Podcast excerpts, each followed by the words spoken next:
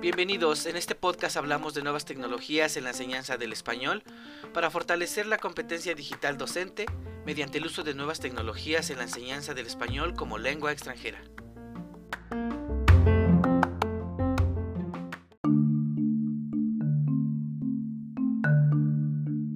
Episodio de hoy estaremos hablando sobre algunas macrotendencias globales en la educación post pandemia. Las macrotendencias que estaremos analizando son cinco o divididos en cinco categorías.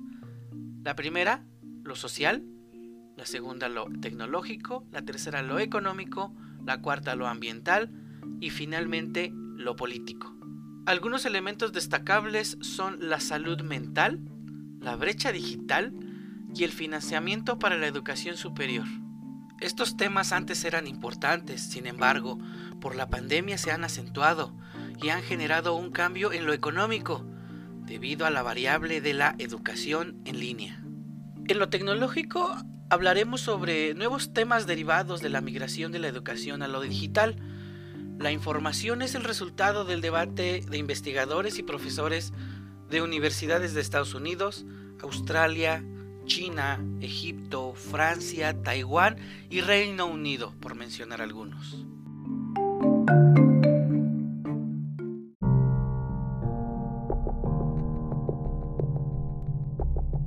La primera macrotendencia de la que vamos a hablar es la social. Esta a su vez dividida en subtemas como trabajo y aprendizaje remoto, ampliación de la brecha digital y la salud mental. Los expertos consideran que el aprendizaje es una práctica social que se lleva a cabo dentro de distintos contextos sociales. De esta manera, la interacción entre individuos genera experiencias de aprendizaje. Hablemos del trabajo y aprendizaje remoto. La migración a esta forma de enseñanza, la vía remota, ha obligado al profesorado y las academias de las instituciones a innovar el diseño instruccional que considere el factor social y emocional. Además, este debe ser flexible a las necesidades de cada estudiante. Asimismo, los estudiantes deben desarrollar nuevas habilidades y conocimientos para asegurar el éxito en ambientes virtuales más independientes y apartados socialmente hablando. Como profesores de español debemos considerar entonces las emociones, el aspecto social, esto para el diseño de nuestras actividades.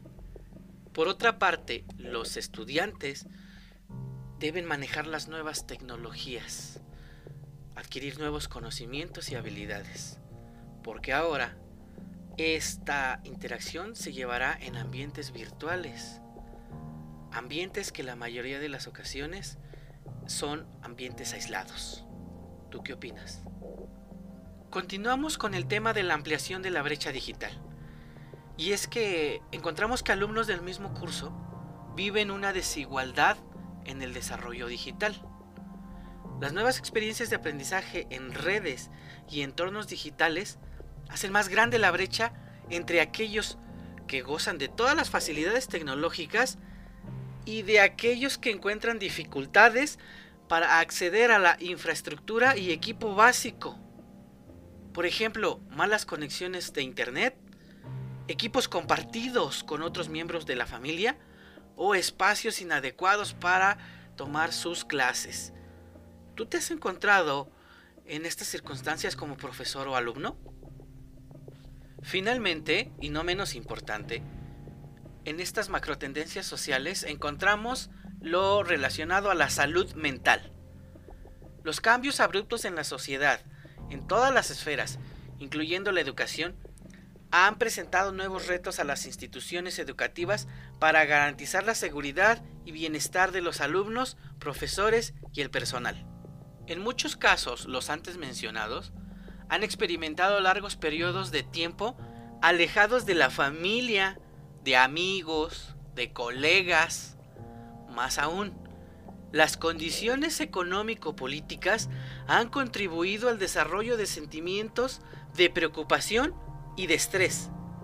Las instituciones que han migrado a entornos virtuales deben poner atención a la transformación de sus modelos educativos orientados a largo plazo para asegurar la salud y bienestar mental de las comunidades de alumnos, profesores y del mismo personal.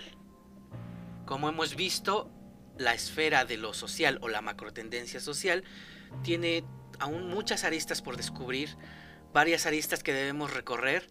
Eh, iremos encontrando nuevas preguntas, nuevos retos y resolviendo todo lo relacionado a la educación y la educación virtual para poder integrar esa interacción entre los individuos para desarrollar experiencias de aprendizaje.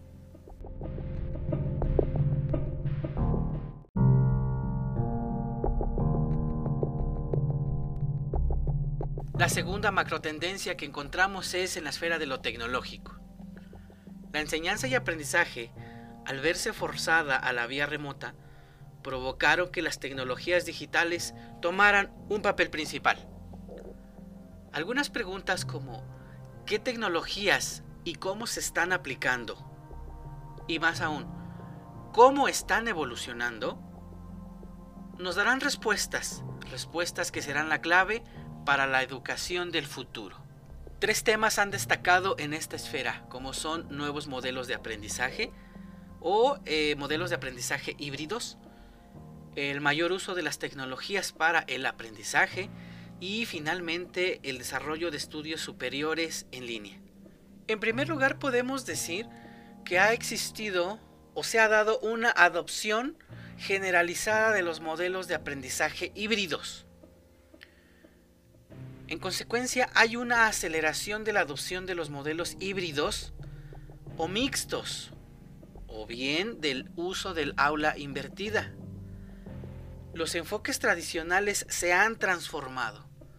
Estos enfoques de enseñanza ahora son diferentes.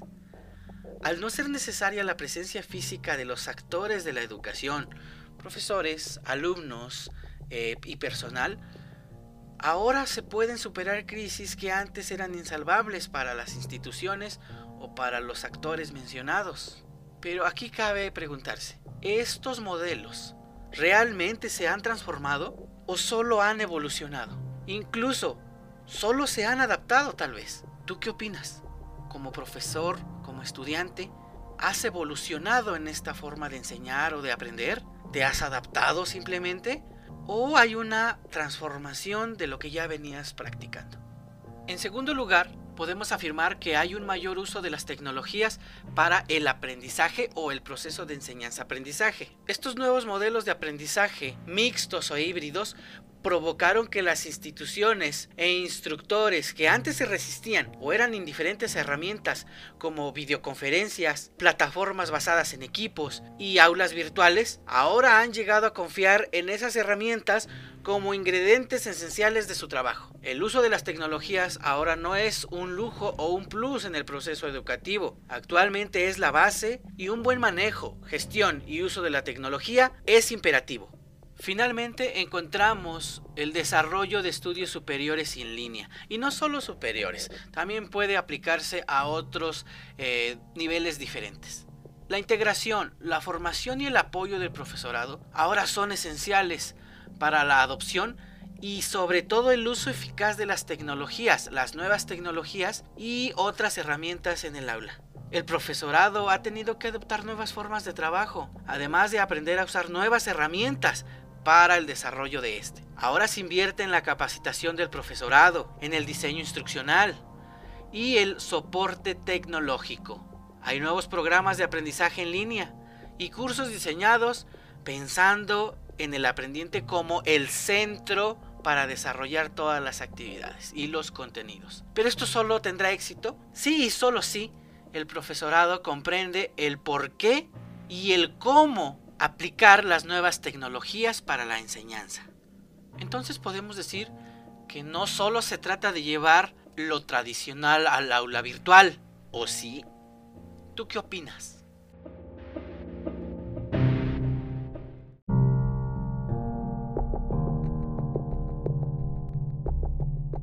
Ahora analicemos la macro tendencia en la esfera de lo económico.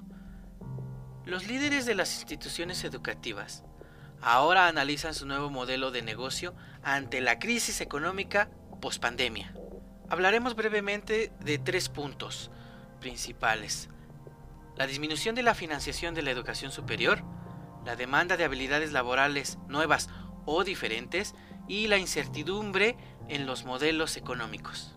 Hablando sobre la disminución de la financiación, hay un debate público sobre el valor en costos de los programas de educación superior. La percepción que se tiene de la educación biorremota no es la mejor ante la sociedad.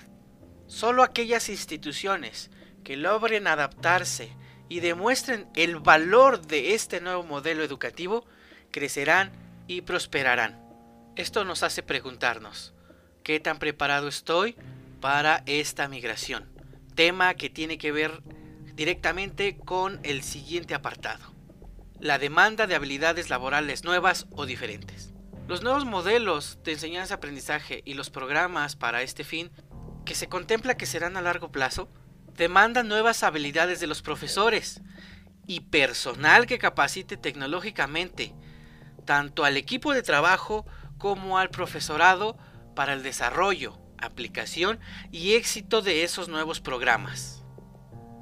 El reto que ofrece este cambio y capacitación requiere de liderazgo y manejo de grupo con estilos transformadores centrados en el ser humano. Se puede decir que la base es la tecnología, pero el objetivo es el éxito en el proceso de enseñanza-aprendizaje. Para terminar con esta esfera o esta macrotendencia, eh, comentaremos sobre la incertidumbre que existió o que existe en los modelos económicos. En general el mundo económico detuvo su paradigma establecido y colapsó el empleo. El fondo de inversión en educación también se vio afectado. Hubo pánico en el manejo de los recursos de cada institución. Cada una de ellas supo adaptarse con mayor o menor éxito a las nuevas circunstancias. Como consecuencia, también los profesores tuvieron que cambiar su paradigma de enseñanza, en el mejor de los casos. Ahora tengo una pregunta para ti para cerrar esta tendencia. ¿Cómo te afectó a ti como profesor esta incertidumbre en la economía mundial?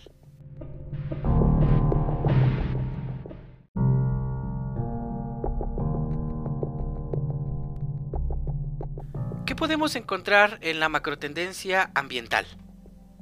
Tres puntos clave serían el cambio climático, la reducción en los viajes de trabajo y el desarrollo sustentable. El primero, el cambio climático, versa principalmente en el desarrollo de estos nuevos programas que enfrentan los efectos en el ambiente de nuestra presencia en el planeta.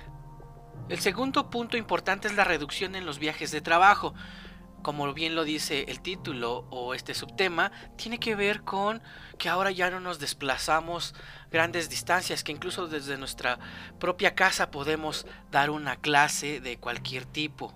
También tiene que ver con aquello que llamamos insumos, porque ahora todo esto lo asume el profesor o los estudiantes, como el uso del Internet, el uso de papelería en menor escala, luz, el equipo personal propio para desarrollar nuestras actividades.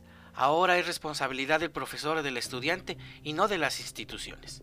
Finalmente nos encontramos con lo que llamamos el desarrollo sustentable. Pero ¿en qué consiste exactamente esto?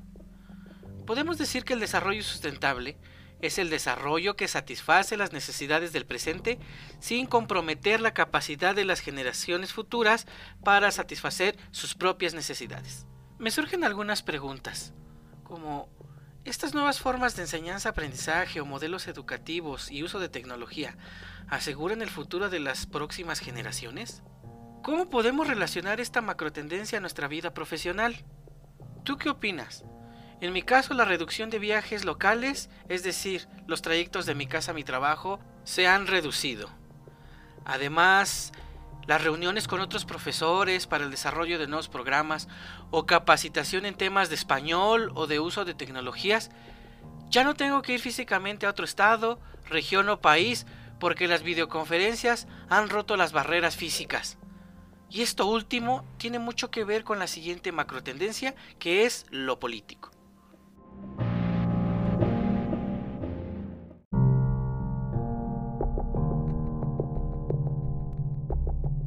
Para terminar con estas macrotendencias, nos presentamos ante la esfera de lo político. A primera, podríamos pensar que no tiene mucha relación con la educación, sin embargo, veremos que nos equivocamos al pensar de esta manera. Nuevamente nos encontramos ante tres puntos clave, el aumento de la globalización en línea, el ascenso del nacionalismo y finalmente el financiamiento público para la educación superior. Comencemos con el aumento de la globalización en línea. Ya se han roto las barreras físicas y se ha abierto un mercado global para la educación. En el aprendizaje del español, por ejemplo, era común viajar a países hispanohablantes para aprender la variación diatópica o geográfica, por mencionar algo. Ahora esto ya no es necesario. Para un primer encuentro con estas variables, tú puedes hacerlo desde la comodidad de tu casa y conectar con algún maestro de cualquier parte del mundo de habla hispana. Sin embargo, esto nos lleva a algo que podemos llamar el ascenso del nacionalismo. En general, el intercambio internacional de ideas, y nuevas formas de trabajo y colaboración reta al paradigma cultural local que cada institución e individuos contemplan. Ahora será más difícil conservar nuestra identidad local. ¿Cómo resolveremos esta cuestión en aulas virtuales multi o pluriculturales? ¿Acaso nos acercamos a una educación que prepara a estudiantes como algo que se ha definido como ciudadanos globales? Para cerrar el tema de las macrotendencias, tenemos el financiamiento público para la educación superior. La mayoría de las instituciones depende de los recursos públicos. Los efectos colaterales del colapso económico mundial han llegado hasta los presupuestos de gobiernos locales y federales. Por tanto, podríamos decir que algunas de las instituciones están en jaque. ¿Acaso podrían desaparecer espacios físicos enormes destinados a la educación para dar paso a una educación virtual? Piensa en el lugar en donde desarrollas tu labor docente o donde te formas. ¿Estos espacios harán esa migración total al terreno de lo virtual? ¿O tal vez regresarán a los sistemas tradicionales por falta de financiación, de estructura o de manejo de tecnologías? Lo ideal es que encontremos un punto de equilibrio. Sin embargo, muchas de las instituciones no podrán lograr ese objetivo.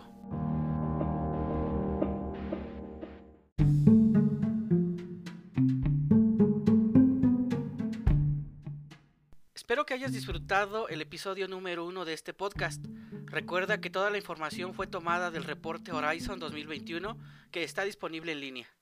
Nos vemos en el siguiente episodio con temas sobre prácticas y tecnologías clave. Hasta luego.